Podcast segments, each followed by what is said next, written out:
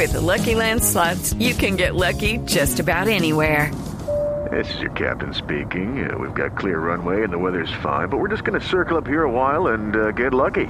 No, no, nothing like that. It's just these cash prizes add up quick. So I suggest you sit back, keep your tray table upright, and start getting lucky.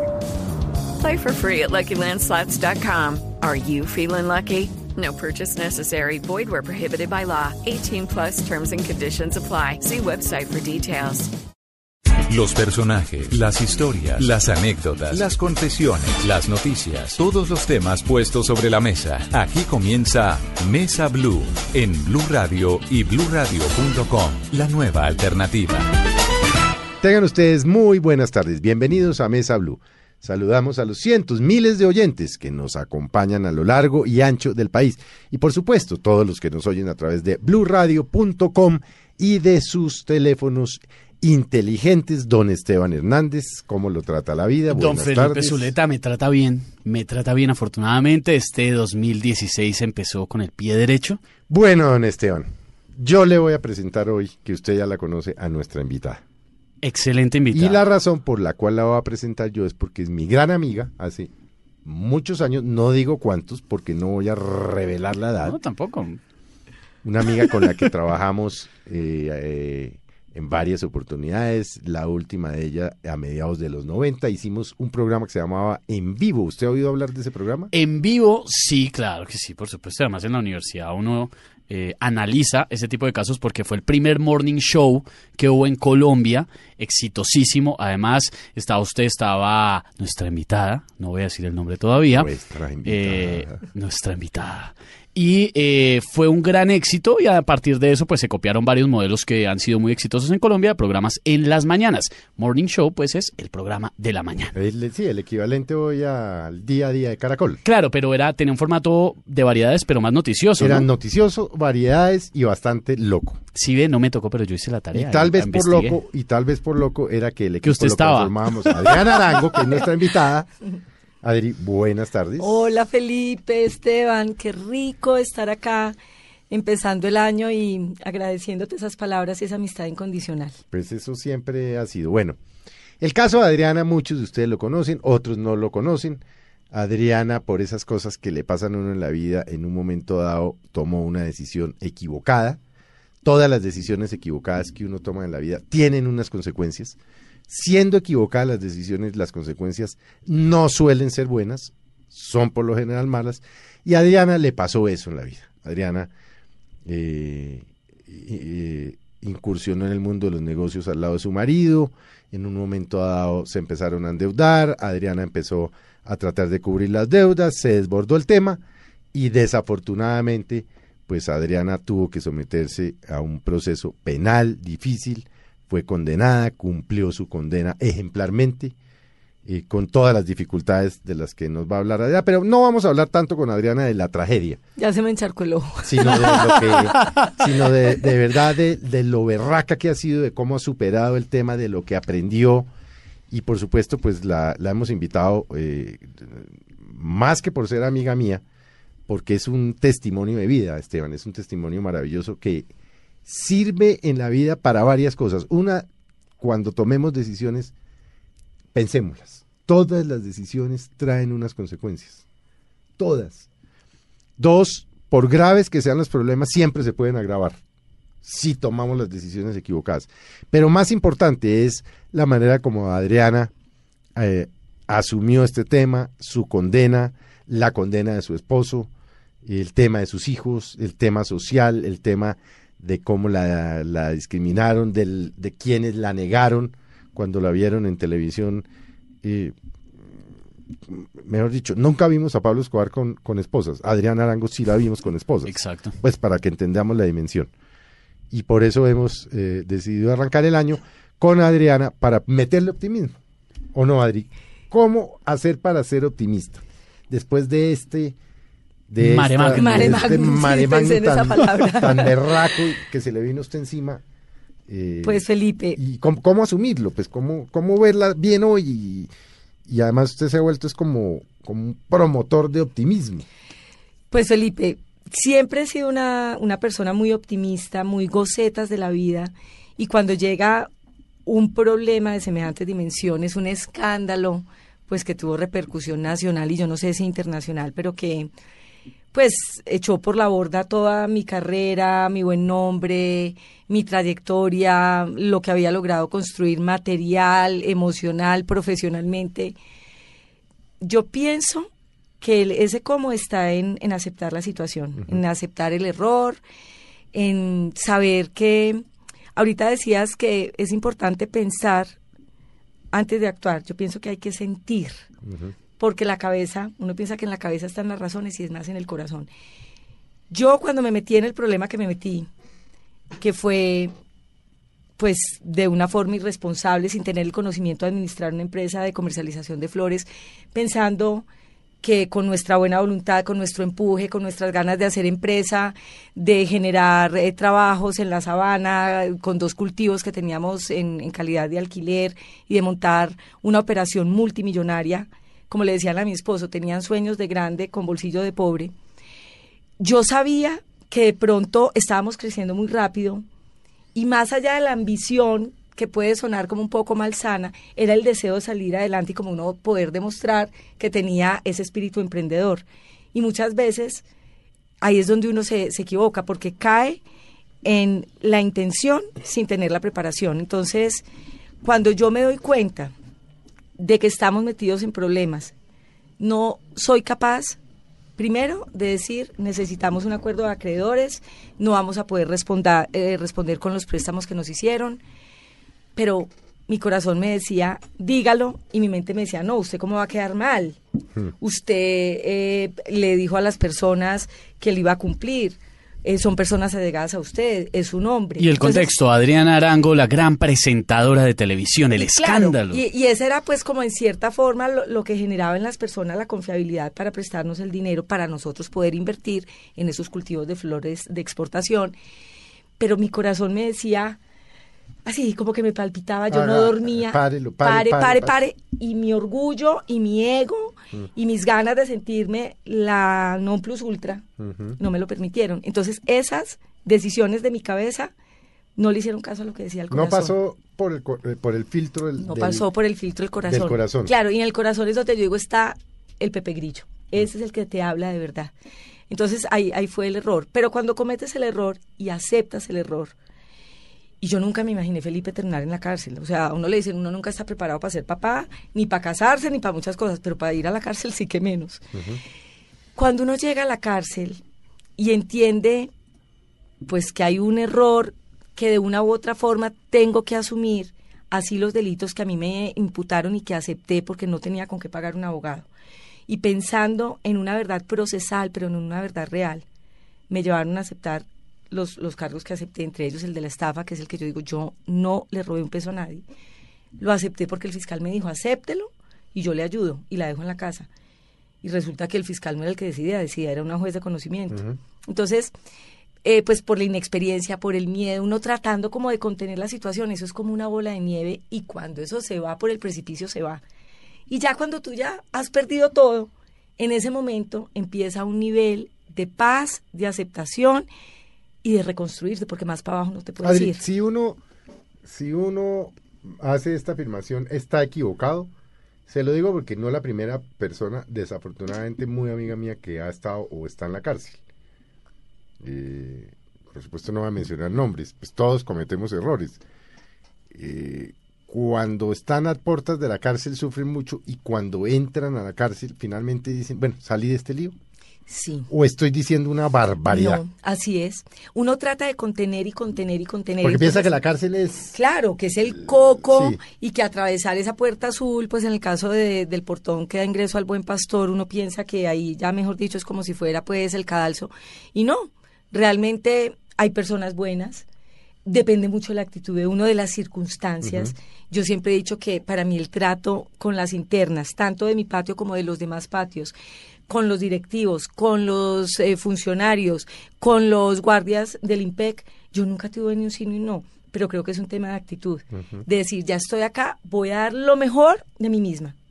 No me voy a lamentar, no me voy a victimizar, yo por algo llegué acá y, y en cierta forma para mí fue pues una, una oportunidad grandísima, Felipe y Esteban, de estar con ojos de periodista viviendo en carne propia una situación de privación de la libertad. Porque eso te da una dimensión diferente. Hay muchos periodistas que entran a entrevistar o van a la- al reinado de las Mercedes o los invitan por X o Y motivo. Pero entonces uno siempre lo mira y, y duermen ahí y eso es lo que comen y así los amarran y así los trasladan. Y cuando tú lo vives en carne propia. Si una cosa es pisar una cárcel, otra quedarse en una y- cárcel. pero lo vives con conciencia y se vuelve como una película donde tú eres el actor. Entonces yo dije, listo, entonces a mí me tocó el papel de mala, o bueno, la delincuente, o la criminal, o la, la reclusa, la interna, y el otro es el, el guardia. Juguemos a eso. Y no le das tanto sentido. A mí, por ejemplo, me alcanzaron a llevar con esposas en las muñecas y con grilletes en los tobillos.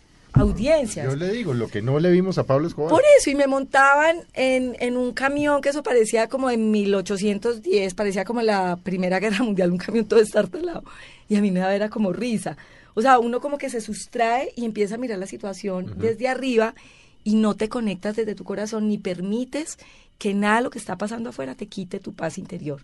Y ahí es donde uno empieza a encontrar los recursos y la, la cantidad de posibilidades y de puertas que tienes para encontrar esa fuerza de la que todos estamos hechos. Es que no, no es que, porque a mí me pasó esto, hay muchas personas en situaciones mucho más dolorosas, difíciles, denigrantes, que te pisotean tu dignidad. Pues las personas que han estado secuestradas, las personas que han sido sometidas pues a las atrocidades más impresionantes, pueden salir también de eso y es un tema de actitud. Adriana, pero ¿cómo permanecía ese optimismo en el día a día? ¿Cómo era eh, su cotidianidad ya estando bajo detención? ¿Y cómo se levantaba cada mañana a inyect- autoinyectarse ese optimismo?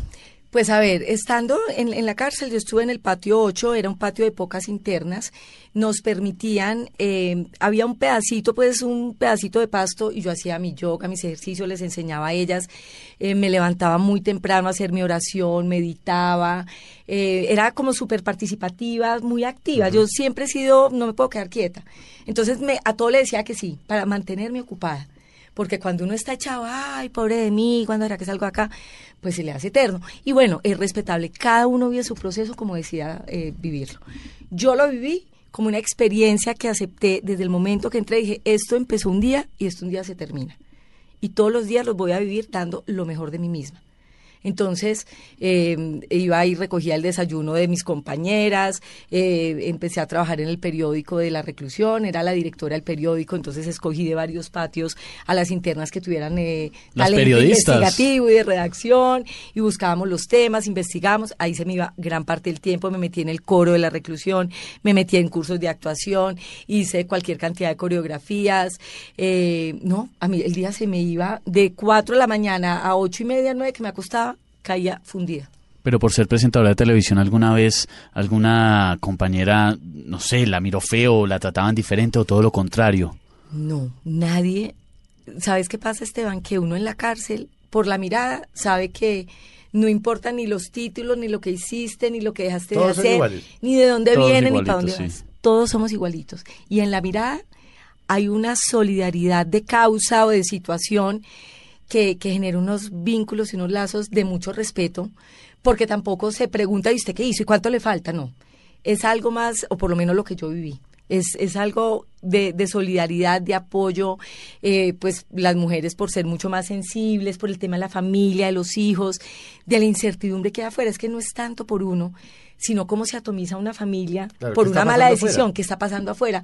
Mis hijos, por ejemplo, eran adolescentes, el mayor tenía 15 años, la que le seguía tenía 13 estaban completamente vulnerables, la chiquita quedó con sus abuelos, pues que la rodearon el colegio, la psicóloga del colegio, una red de apoyo de amigos, y no nos faltó nada, pero de todas formas no había hogar, o sea, de un momento a otro nos sacan de la casa con la ropa, los juguetes, los libros, no nos dejaron ni sacar los colchones, perdimos absolutamente todo, nos vamos a la casa de mis suegros, ahí estamos cuatro meses y medio en detención domiciliaria cuando aceptamos cargos que el fiscal nos dijo que nos iba a dejar en la casa y a los cuatro meses y medio la juez dijo, no señor, usted se va para el Buen Pastor y el señor para, para la cárcel de Zipaquirá. Y la niña queda sin nada. O sea, los hermanos, que eran eh, pues eh, de mi primer matrimonio, los dos eh, hijos mayores, se van a vivir con el papá. El papá y la mamá un día fueron a una audiencia y nunca No volvieron. Eh, los juguetes y las cosas que tenía estaban en una bodega. Y ya de un momento a otro quedó como en el aire. Entonces era como ese sufrimiento de uno querer darles como la estabilidad y la tranquilidad, pero no fue fácil. pero lo logramos. O sea, yo pude ver a la chiquita y bueno, fueron los tres con mi hermana que vino de Medellín y me los llevó como al mes y medio de estar yo en el Buen Pastor y fue súper emocionante porque nos abrazamos y lloramos y la chiquita decía, pero ¿por qué están llorando si ya nos reunimos con la mamá? y no entendía que, cuál era el drama. Y yo desde el primer momento, como tenemos teléfonos con tarjetas, a mí me, consignaban una plata, pues eh, hacían vaca y uno tiene la, posibilidad de llamar o, o que lo llamen. Yo hacía las tareas con la niña por teléfono la fortaleza más grande, jamás le lloré, lo que mi esposo pudo hablar con ella como a los tres meses, me decía, no soy capaz, me desbarato de solamente oírla. Eh, o mi suegra me llamaba y me decía, la niña hoy está mal, no entiende qué es lo que pasa, por ejemplo, en una fiesta infantil, decía, pero ¿dónde están mis papás? Y yo le daba tranquilidad y fortaleza, yo no sé uno de dónde saca. ¿Por qué es mamá? Porque es mamá. Debe ser. Viajemos un poquito en el tiempo antes de todo este mare magnum y antes de que suceda todo esto, en la época eh, también, tanto en la que compartieron set en en vivo eh, y en esa época de gloria de Adriana Arango, eh, brillando ante las cámaras de televisión y ante todo el país. Pero Adriana, hay que recordar, Adriana, si no, me corrí, pero era periodista en Teleantioquia. Arranqué como presentador en Teleantioquia. No, primero hice un programa que se llamaba De Boca en Boca, que era un magazine de tres niñas en el cual hacíamos reportería y bueno, tuvo mucho éxito y ahí presenté después el noticiero del periódico El Colombiano. A raíz de eso fue que Vino me vieron... a 24 horas. Vino a 24 horas. El noticiero 24, donde compartió set con María Elvira. Con María Elvira. Pero primero fui presentadora sola con Javier Hernández Bonet y en esa época estaba María Isabel Rueda, directora, y Mauricio Gómez, que hacían el marco de la noticia. Yo reemplacé a Margarita Rosa Francisco. Y después hice un viaje a Japón y en ese viaje me reemplazó María Elvira, que era practicante. Cuando volví, María Isabel, que es una mujer súper audaz, eh, dijo, van las dos esta noche. Porque en el otro noticiero, que era el noticiero de las siete, estaba Pilar Castaño y estaba con José Pardo Entonces dijo, no, aquí hay que hacerle frente pues a esta competencia y puso a la Zarango y eso pues fue un fenómeno mm. que mm, yo creo que ni ella ni nosotros alcanzamos a medir en esa época, fue impresionante. Y en ese momento sintió todo el, calor y el afecto del país eh, que la empezó a reconocer en todos los aspectos, profesional, en la calle, en todo lo que conlleva ser una exitosa presentadora de televisión. Eh, cuando pasó todo esto, ¿sintió que se evaporó ese afecto o en algunos casos sí se fortaleció? No, Esteban, yo me quedo aterrada. O sea, la, la, recordación de la gente y el cariño de la gente es impresionante. Ahorita, pues después, sí, sigue ahí. No sé si generacionalmente de pronto, pues ya todos los jóvenes o, personas que de pronto no les tocó, como que han oído hablar a la abuelita, a la mamá de un Adrián Arango por allá, que presentaba en las mañanas. Claro, y es normal porque pues ya también hay muchas propuestas y muchas alternativas de televisión. No es como nosotros que nos tocaron los dos canales y éramos pues los reyes del rating y el que no prendiera pues el noticiero a las 7 de la noche estaba out. Aquí ya hay cualquier cantidad de opciones pero de la gente que de pronto me reconoce por la voz o por las entrevistas que he dado ya pues desde que salí en libertad y hay un reconocimiento, la solidaridad, o sea, gente que me abraza, llora conmigo, casi pues que me ponen en el cielo y me vuelven a bajar y, uno agradece mucho eso porque es respetuoso y de pronto las personas que no están eh, sintonizadas con eso toman su distancia, pero no, no siento pues como una aversión o que haya agresividad en el ambiente o que yo me sienta pues como vulnerable en ese sentido. Adri, ¿sus amigos permanecieron? Sí, la gran, la gran mayoría y muchos reaparecieron. Tengo Felipe... Que tenía perdidos y volvieron. Sí, claro, y es que mira, yo digo, por lo general las personas cuando se mueren es que aparecen todos los que hicieron parte de la historia de su vida. Yo a través de una circunstancia pues muy, muy difícil, que es perder la libertad, reconstruí desde mis amigas de kinder. Tengo amigas de kinder que aparecieron con esto, con redes sociales. Es muy fácil pues volver a, establecer todas esas conexiones. Entonces tengo amigas de, de, infancia, del colegio, de la universidad, de todos mis trabajos, personas nuevas que llegaron a mi vida, vecinos, amigos de amigos, personas, bueno, una cosa impresionante. ¿Cómo hizo Adriana para recomponer Adriana en conjunto y en equipo para recomponer eh, la familia? ¿Cómo hicieron todos? ¿Cómo fue ese proceso? ¿Cómo lo están llevando? Porque están en eso. Bueno, pues eh, fue una cosa milagrosa. Primero, Javier y yo, como esposos que cumplimos 14 años de casados, intacto el amor como el primer día, como la canción de Alberto Cortés. Que en otros casos hubiera podido, pues con semejante no. crisis. Y de hecho hay estadísticas de personas que pierden la libertad, solamente un miembro de la pareja. Y si la pareja se destroza. Claro, el 90% creo que esos matrimonios se van a pique. Cuando son los dos, pues eso, eh, las probabilidades eran nulas. De hecho, mi esposo cuenta que la mamá la primera vez que lo fue a visitar a la cárcel, ese primer domingo, le dijo, ahora vamos a ver de qué está hecho tu matrimonio. Y le dijo, ¿cómo así? Le dijo, aquí puede pasar de todo, esto se puede acabar. Y no, seguimos como un par de novios, tenemos una relación sólida de respeto, de comunicación, de pasión, de amor, de alegría, de compinchería. Y eso es la base también de lo que le hemos transmitido a nuestros hijos. Pues ya la chiquita, obviamente, desde que yo volví a la casa, que fue en el 2010 y pude pasar esos cinco años en, en prisión domiciliaria, muy pegada de mí, visitando al papá eh, una vez al mes, que era cuando ella podía ir, a mí cuando me dejaban ir a visita conyugal, porque el primero estuve en la cárcel de Zipaquirá, después en la de Acacías, ya en la de Acacías no me dejaron ir porque era pues como de alta seguridad y como que era muy complicado el traslado para que me llevaran del IMPEC. Y, y mis hijos mayores eh, pegaditos, eh, como en el ejemplo, en la fortaleza, viviendo su vida también, eh, rodeados también de, de su papá que se hizo cargo en todos los sentidos de, ellos dos. Y yo, pues, no, no les pude dar nada material ni para su educación, ni para la salud, ni nada de, de lo que uno como papá pues tiene la obligación. Pero estuvo el, el, afecto y ellos contando los días para poder volver a salir. Y ahorita estamos todos felices y unidos y, y, parece mentira que después de seis años y dos meses es como si uno cerrara los ojos y los volviera a abrir, como si no hubiera sido tanto el tiempo ni se hubiera generado un, un daño, pues una herida profunda difícil de sanar. Ari, oyéndolo usted, obviamente porque usted es una mujer pues eh, optimista y echada para adelante, pero cuando usted a, atraviesa esa puerta azul, eh, del buen pastor, ¿qué piensa? Porque algo tuvo que haber pensado. Se me enredó la vida, me tiré la vida. Eh, o sea, no la, no creo que, que hubiera llegado con esta actitud. Bueno, saquemos ah, de no. esto. No. Saquemos de esto lo Llegué petrificada, pero me sentía era como engañada.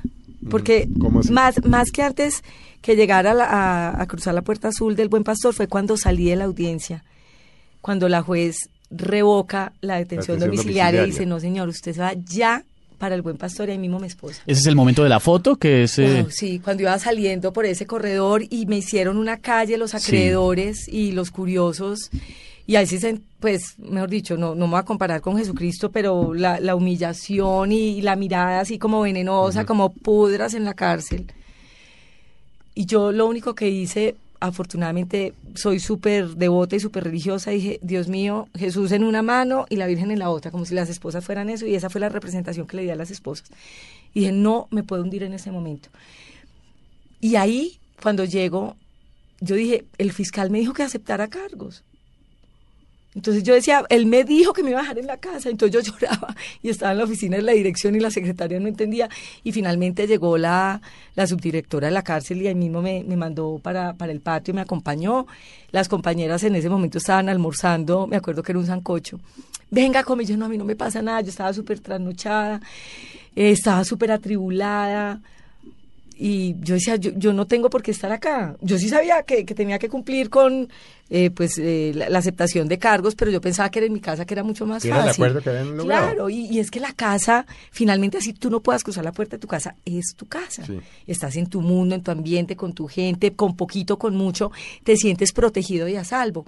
La cárcel, tú la asocias con un lugar hostil, vulnerable. Exacto, vulnerable donde te van eh, de, de pronto a maltratar, a humillar, donde vas a pasar las duras y las maduras.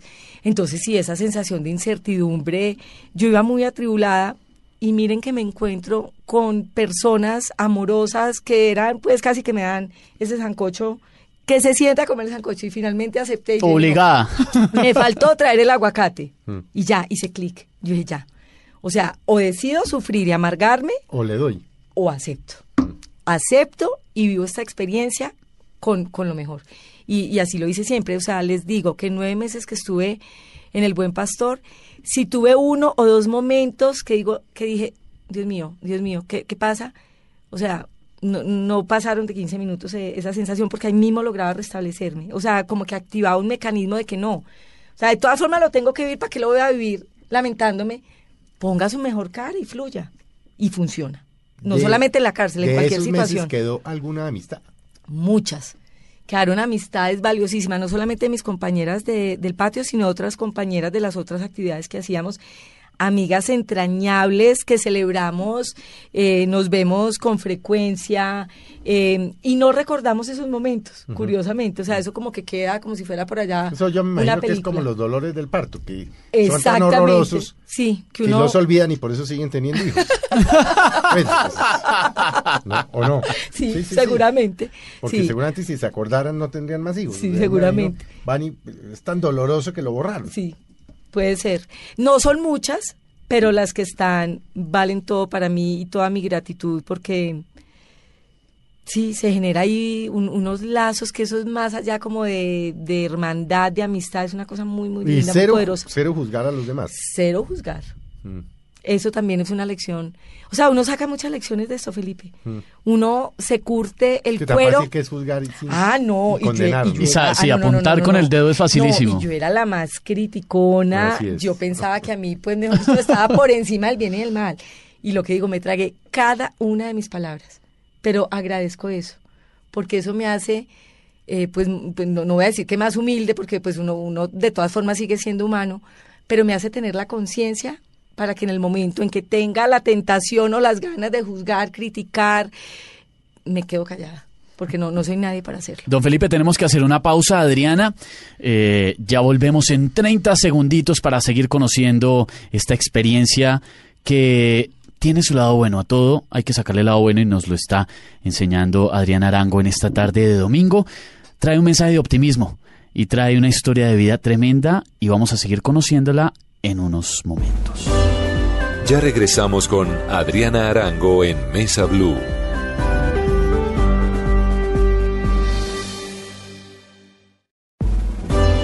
Continuamos con Adriana Arango en Mesa Blue. Continuamos con Mesa Blue, una historia de vida, una historia de emociones, de alegrías, de tristeza, de fama, de desprestigio, de fama.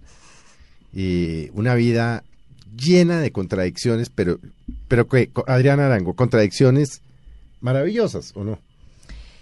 Pues sí, eso fue lo que me tocó vivir y yo de esta enseñanza, Felipe, y de esta experiencia, siento que salgo fortalecida y que salgo realmente libre más allá de la libertad física. Y lo comprobé estando en mi casa. Porque ¿qué me permitió? Desapegarme, eh, liberarme del que dirán, O sea, liberarme pero del estrés. desapegarse de lo material. Ah, Exacto, porque- de lo material, porque, Pues es, o sea, todos son herencias, regalos, donaciones, eh, todo, todo, todo fue ayuda, todo fue generosidad, todo fue bondad. Porque usted quedó en 0, 0, 0. Cero, que en cero, cero, cero. Entonces, eso es maravilloso, saber que todos estamos hechos de lo mismo, el mismo aire que tú respiras, así tengas millones en, en tu cuenta bancaria, así yo no tenga, es el mismo aire para los dos.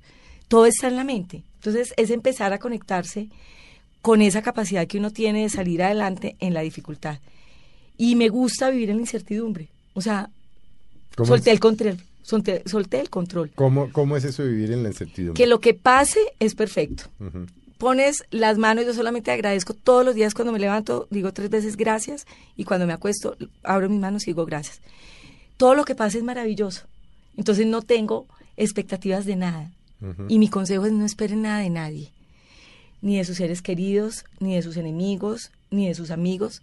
Todo lo que llegue es maravilloso. Si uno no espera, pues no tiene deseos, si no tiene deseos no hay sufrimiento y si no hay sufrimiento, pues estás hecho, porque no esperas nada. Entonces todo, todo lo que te pasa es bueno y todo lo agradeces. Adriana, ¿cómo fue el apoyo del resto de la familia? Ya hablamos de su esposo, de sus hijos, pero el resto de su familia Ah, no. también estuvo ahí. Maravilloso. Pues mi papá murió cuando yo estaba en prisión domiciliaria. Usted no pudo ir al, No, a las a mí me ofrecieron en esa época, estaba Germán Vargas Lleras, de ministro de Justicia, y Darcy Quinn era la, prese- la, la presentadora, Jefe la de jefe de prensa. Y la, la jefe de prensa del IMPEC me dijeron, Adriana, hacemos lo que sea, puedes ir a las exequias 48 horas, te vas en un avión, pero te toca irte esposada con grilletes y con dos guardias del IMPEC. Y le dije, no, gracias. Dije, no, yo eso no, no lo voy a hacer. Y mi familia, tengo una hermana en Medellín, que es la mayor, entonces pues apoyándome en, en, la medida de lo posible venía con cierta regularidad, económicamente me ayudaba, tengo otra hermana que vive en California que también me ayudaba, la familia de mi esposo fue, mejor dicho, clave definitiva, los abuelos, las hermanas, muchas amigas, muchos amigos, eh, colegas o bueno, o amigos de, de mi historia, eh, ahí a, apoyándome en todo. Su papá muy especial, eh, antes de fallecer, estuvo siempre ahí muy, muy pendiente, ¿no? Sí, mi papá. Y la llamaba y estaba, era constante. Sí, todos los días no derramamos una lágrima ni él ni yo. O sea, yo dándole fuerza a él y él dándome fuerza a mí. Pero nunca lo volví a ver. La última vez fue en diciembre del 2008, que fui ya en plena crisis de la empresa, ya la super sociedad nos había intervenido la empresa un 17 de diciembre y fui ese 31 y me acuerdo que dije cuando uno le da la vuelta a la manzana con la maleta, dije, ay no, si no se acaba este año, acabo yo con él. Y yo no me imaginaba lo que me esperaba, porque en el 2009, en mayo, ya quedé privada de la libertad. Y bueno, y empezó esta historia, pero ya, ya terminó. O sea, ¿vale la pena preocuparse? No. Y A mí- preocuparse yo siempre lo he entendido como ocuparse previamente Exactamente. de lo que a uno puede no pasarle. Sí, que uno no sabe Claro, cómo va a resultar. Claro, porque es que eso es vivir en el futuro Mm. o lamentarse por el Y cuando pasado. llega el futuro, el futuro ya es presente y luego no hay Exactamente, futuro. entonces es lo que yo digo, no se empeliculen, vivan lo que tienen. Yo por lo menos, Felipe, con dificultades económicas para pagar lo que todos tenemos que pagar, que el arriendo, que el mercado, que el colegio, o sea, sin tener de dónde, colgada o no colgada, la misma actitud. Si llega o si no llega, la misma actitud, porque no lo puedo resolver. Entonces, ¿para qué me preocupo? Y para qué me lleno de ansiedad, de una u otra manera se resuelve. Y con esa actitud, pues no voy a decir que estoy al otro lado, sigo todavía con, con asuntos pendientes, pero no tengo ansiedad. Y eso ya es un gran Que logro. era muy diferente a la Adriana de antes. Ah, no, pero claro. Pero claro, o sea, yo quería tener todo bajo control, eh, quería, mejor dicho, eh, manejar absolutamente todo y ahorita solté. ¿Qué tanto controlamos lo que nos rodea? Uy, Felipe, yo creo que uno, que uno está todo el tiempo. Eso, yo, yo pienso que esa es la fuente del estrés, querer Mm. controlar todo. Querer controlar el tiempo, el espacio, las personas, las decisiones, lo que dijo, lo que no dijo. Eso. Los te- hijos, los el hijos, trabajo. Mm. lo que comió, cómo se vistió, cómo contestó. O sea, mire el resto del mundo con amor, o sea, y, y no es ese amor romántico, sino con aceptación, eh, o sea, viva su vida, no viva la vida de los demás, que ese es como, como un deporte nacional que todo el mundo está mirando, eh, este- y este porque contestó así, este porque se viste así, y este porque come eso, no. ¿Cuál es ese amor? relajado. ¿Cuál es ese amor del que está hablando? Porque ah, estamos en una sociedad que critica al otro todo el tiempo, que, que le cuesta perdonar. ¿Sabes cómo aprendí yo eso? Incluso muchos años atrás. Yo digo que hay que mirar a la persona que se te atraviesa en el tráfico como si fuera tu hijo. O sea, el amor más grande que uno puede de una sentir. mamá por un hijo. Sí, o el de un papá por una hija o por un hijo. O sea, e- e- ese amor que es incondicional, que es puro, que no mide, ese es el amor con el que yo por lo menos trato de mirar a todas las personas todos los días de mi vida.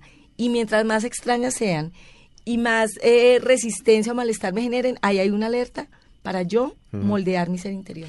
Y eso es lo que a mí ¿qué- me interesa. ¿Qué tan, eh, qué tan no? Yo me imagino que debe ser difícil, porque si es difícil para un ciudadano del común lidiar con el Estado no teniendo antecedentes, ¿qué tan berraco es para un ciudadano que sale de una prisión? Sí. Es decir, si para mí sacar un duplicado de la cédula es un mierdero, y perdón la palabra, porque esto es coloquial. Una situación familiar. muy complicada. Eh, para Un una o, o- o el pasaporte o abrir una cuenta bancaria Ajá. todo qué tan complicado eh, es para una persona que sale de la cárcel que tiene revocadas sus derechos civiles, que la cédula no le sirve para un carajo, que se le venció el pasaporte, que le, que le embargaron las cuentas y se las quitaron. ¿Qué tan difícil ha sido esa realidad? Pues primero hay que pedir, y para las personas que de pronto no, no lo saben, porque pues me imagino que hay oyentes que han estado privados de la libertad y ya están en, eh, gozando pues de, de la libertad. Como habrá algunos que estén eh, eh, de- en detención y nos estén escuchando. Exactamente, exacto. Hay que pedir los oficios en el juzgado de ejecución de penas, porque el, el juzgado expide unos oficios a diferentes entidades, al IMPEC, a Migración, a, a la registraduría, pero eso muchas veces por los trámites... No llegan. No llegan, entonces a uno le toca irse hasta allá, pedir copia e irlo a radicar. Yo, por ejemplo, quería votar, no lo pude hacer porque no me habían dado de alta, que ese es el término técnico, pero finalmente eh, lo logré, pero se maneja con paciencia y, ay, Felipe, a mí ya nada me estresa. Entonces, pues si no se da, listo, no, no me tocaba en ese momento, pero a mí nada me quita la calma. Es, una cosa le impresionante. tocó revivir la cédula, por- para llamarlo de alguna manera. Sí, de, de Y alguna eso manera. implica una resolución de la registraduría. Exactamente. Pero entonces tiene que haber llegado el... El, el- el oficio, el del oficio juzgado, y mirar en el sistema y mirar con todas las otras entidades que realmente si yo no tenga antecedentes o otras eh, cuentas de pronto pendientes, entonces la policía dice que ya no tengo asuntos pendientes con la justicia, la Contraloría, en el caso de la Procuraduría no porque quedé inhabilitada para ejercer función, eh, que para contratar con el Estado, pero bueno, eso pues tampoco me quita el sueño.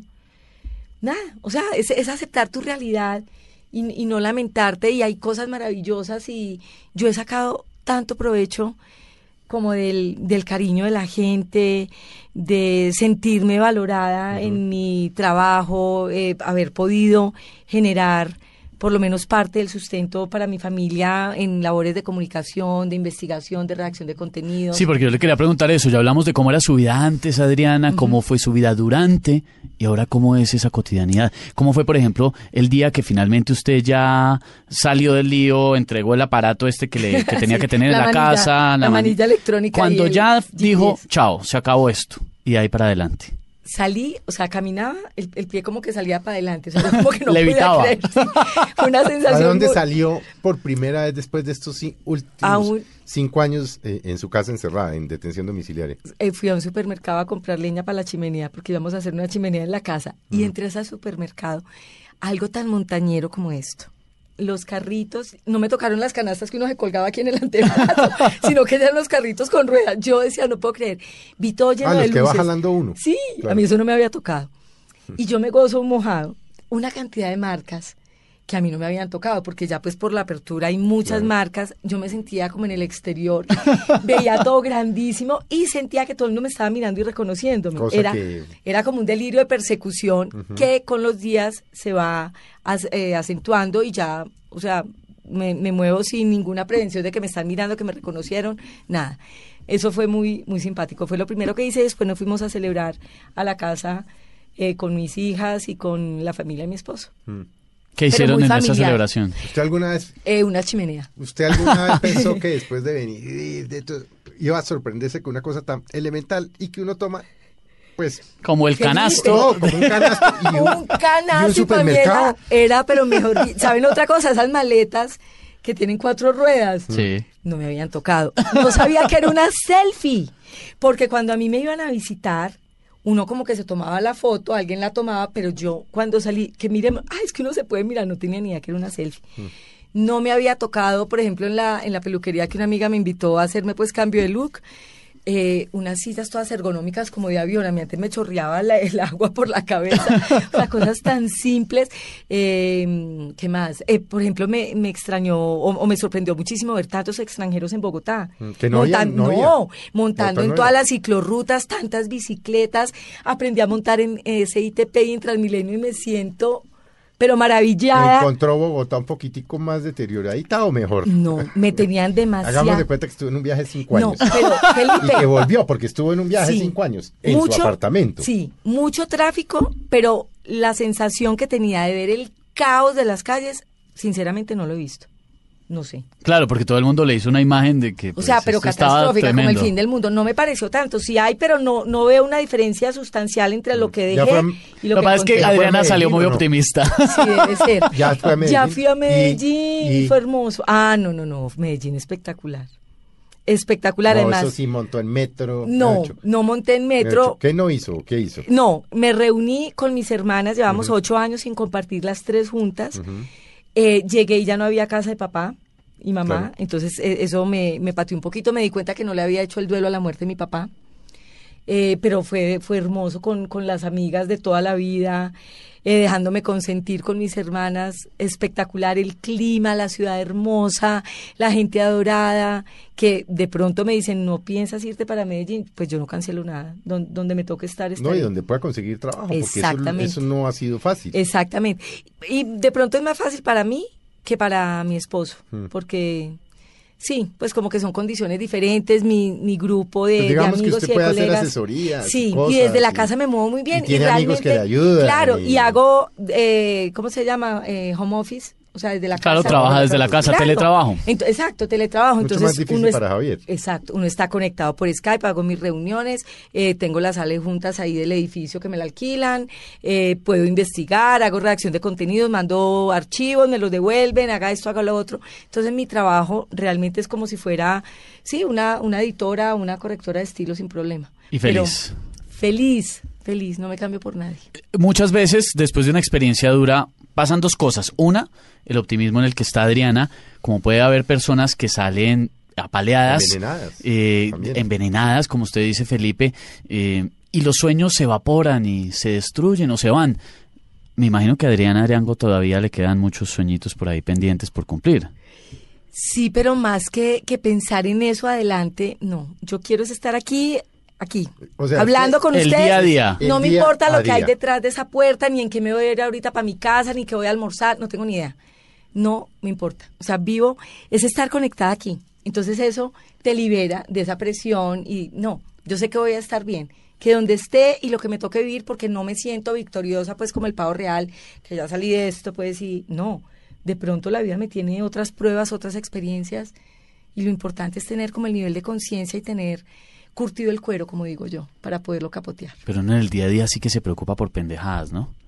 Es que uno se gasta la vida en eso. Sí, y hay un Cuando se libreto. da cuenta se le fue. Claro, y hay como un libreto del mundo que tiene un guion. Si te hacen esto, reaccionas así. Si no te hacen esto, reaccionas así. Es cambiar ese libreto y fluir. Y, y- Improvisar. claro, y, y no importa lo que sea, realmente todos somos seres humanos y es mirar a todo el mundo como con, con bondad y no, no juzgar más allá y si no le caes bien, pues entonces no, no hay problema si no te caigo bien y si te caigo bien, entonces qué podemos hacer juntos y generar lazos y vínculos y oportunidades y siempre pasan cosas maravillosas si uno tiene las manos abiertas y esa actitud para recibir todo lo que venga. Adriana, la hemos querido invitar en esta ocasión porque, porque era un programa especial para hablar de optimismo, para hablar de un mensaje de alegría, para ver la vida de otra forma. Usted ha contado en varios medios de comunicación la experiencia que ha vivido. Acá nos contó también un poco de, de lo que ha pasado todos estos años, de cómo sucedieron las cosas, en fin.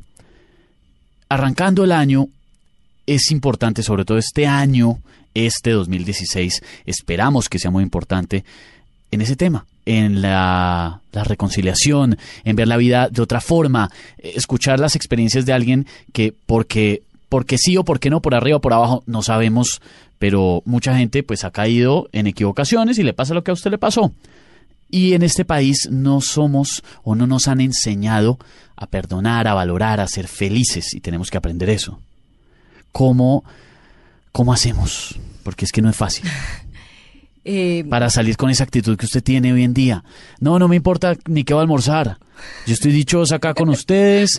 Me con importan este es- vaso de agua estoy. Sí, me importa es, eh, esta- este vaso de agua que me estoy tomando, es mis hijos, eh, no sé ni cómo me va a volver a mi casa. No es tan sencillo verlo. ¿Cómo, cómo hacemos? ¿Cómo damos ese paso? Mm, yo pienso que eso requiere pues como un nivel de, de entrenamiento eh, interior de todos los días conectarse con, con la gratitud es súper importante. O sea, agradezcan todo lo que tienen. Y no se Todo. quejen ni se lamenten Es por lo que que no tienen. Hasta los líos. Todo, porque es que eso es lo que le da sal a la vida. Eso es lo que te permite saber tú de qué estás hecho. Si tú no tienes dificultades o adversidad, no te das cuenta de la fuerza y del poder interior que te, pues, que, que te habita. No te das cuenta. O sea, tu vida sería una vida plana, sosa. Pues no, qué pereza. Adriana, ¿usted cree que uno vive como con unas esposas ahí imaginarias todo el tiempo? Yo pienso que hay mucha gente atrapada, autoatrapada, o sea, en cárceles interiores bravísimas. Sí. Y se ve en la mirada de la gente, y se ve en la actitud de la gente, y se ve en, la- las enredan. reacciones, y se enredan, por ejemplo, el tema de las mentiras, que yo dije mentiras, y ya en este momento para mí, uno de mis propósitos todos los días es no decir ni siquiera que son las dos y cinco, son las dos y cuatro. O sea, me volví en eso sí maniática de la verdad. Para mí la verdad por encima de todo, gústele al que le guste, porque eso es lo que me hace coherente. Y si yo soy coherente en lo que pienso, en lo que digo, en lo que hago y en lo que siento, yo pienso que esa es la primera puerta de entrada a la felicidad. Nos toca irnos, don Felipe, le cuento, como siempre. La puerta de salida. La puerta de salida. La, la misma que dice éxito. La misma que dice exit. Eh, pero es que cruzar puertas sí es muy importante. El mensaje de Adriana que nos deja a todos en esta tarde, eh, si es en serio quitarnos tantas esposas invisibles que tenemos ahí, tantas limitaciones. Hay tanta bobada. Es que nos envidiamos. tanto, Tanto drama. bloqueo, tanto drama. tanto- Todo es un drama, ¿no? Todo es un drama y no sé qué. miren, esto es un juego, la vida es un juego. La vida es un juego. Pero es que da miedo dar ciertos pasos, ¿no? Sí, pero, pero cuando los das te das cuenta que ese miedo estaba solamente en tu cabeza. Que no fue tan grave, ¿no? Exacto. Toca salir a dar pasos, don Bueno, Felipe, pues ¿sí? Adri, muchas gracias Ay, por ustedes, pasé feliz, se me fue volando el programa. feliz. No, es que No, eso tiene sí que volver. pasa. Claro, cuando quieran. Esta es su casa. Después se va a ocupar más y más y más. Sí, la, la, la, la invitamos cuando era, porque después se pierde. Después se pierde. Pero siempre con esa, con es- esa mirada tan reflexiva, tan bonita y esa sonrisa lindo, que lo, lo inunda a uno de alegría cada vez que aparece Adriana, pues es el mensaje que yo creo que hemos logrado transmitir en esta tarde, en un domingo en que hablamos de eso, de alegría, de perdón, de reconciliación, de olvidar, de volver a nacer.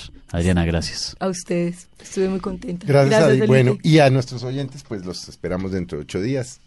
Viene el fútbol ya, Viene Estadio Blue. El fútbol, así, ¿no? Claro, Cristian. Felipe. Se acabó el año, ¿no?